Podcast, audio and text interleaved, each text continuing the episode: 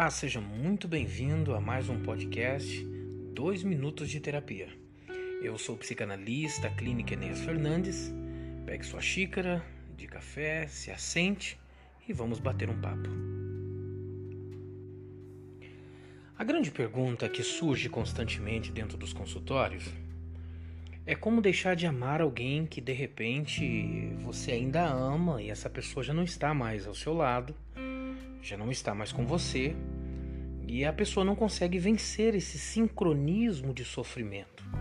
Ele não consegue administrar o conflito que existe dentro dele, porque de certa forma ele, ele organizou, fez os seus planos, é, depositou e, e fez todos os seus afetos, todos os seus investimentos afetivos sobre um namoro, um casamento, um noivado depois de alguns anos, ou depois de um certo tempo, houve uma ruptura, houve um problema onde eles não conseguiram é, manter-se nesse, nesse, nesse tão dito amor que eles mesmo criaram para eles.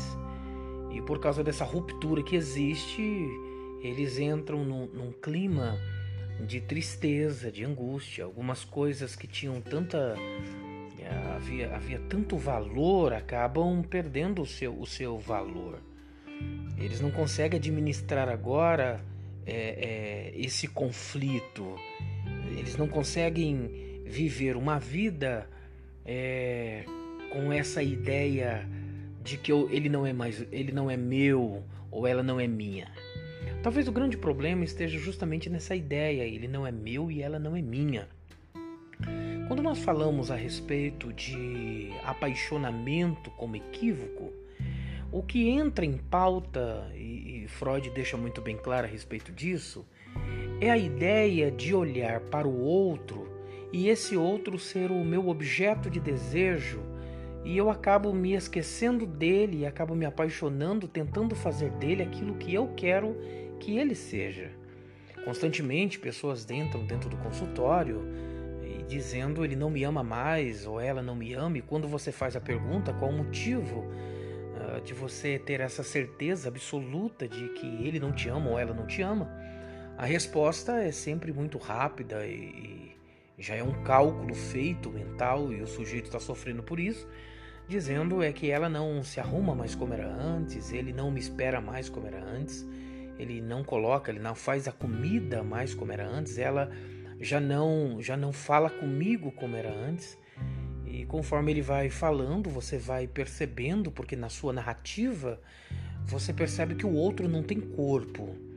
Porque quando ele fala, a narrativa dele, apesar de falar do outro, fala dele mesmo. É, o outro acaba sendo tudo aquilo que ele tem desejo, tem vontade, e o outro não pode ser ele mesmo.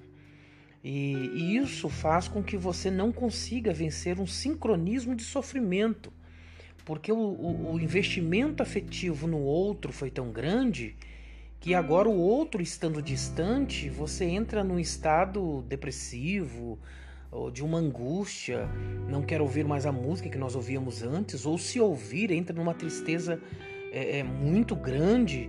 E a única coisa que pode fazer você sair desse cenário em que você está é, sabendo que o outro já não quer mais, ou ela não quer mais, ou os dois não querem mais, apesar de se amarem, para esquecer um ao outro, só tem uma forma de você tirar isso do seu consciente para que não haja um sofrimento.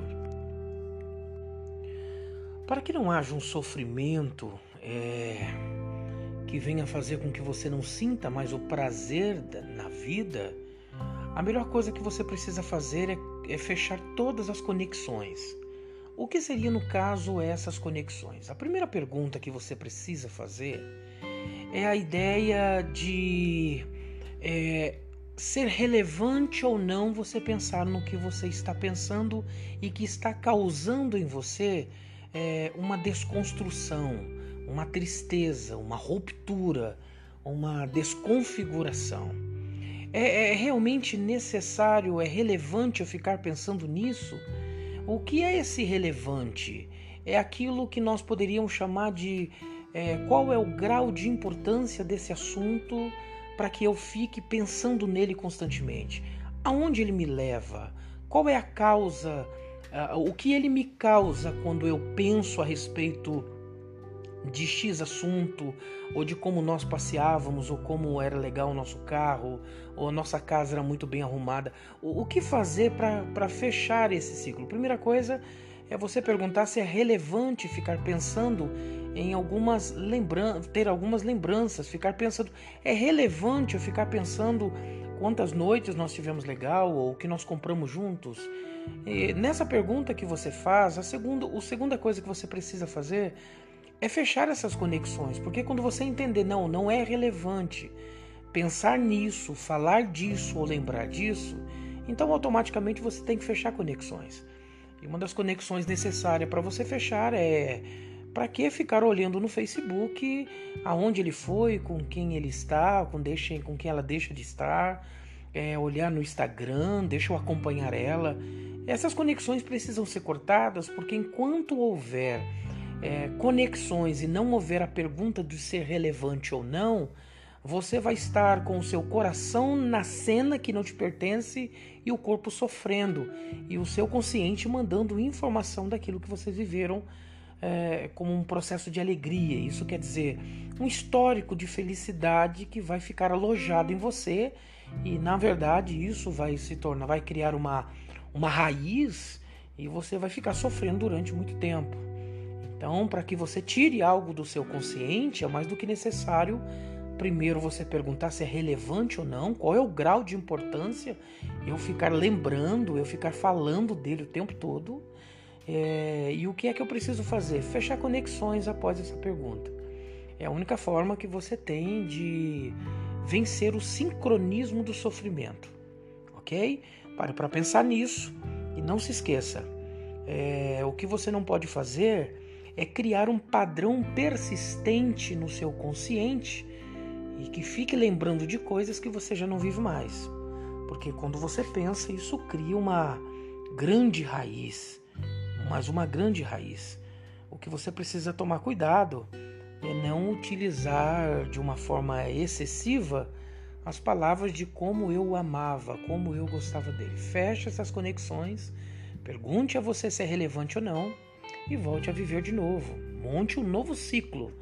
E eu tenho certeza que você vai conseguir vencer esse processo tão difícil, mas ao mesmo tempo necessário para a vida. Um abraço e até a próxima.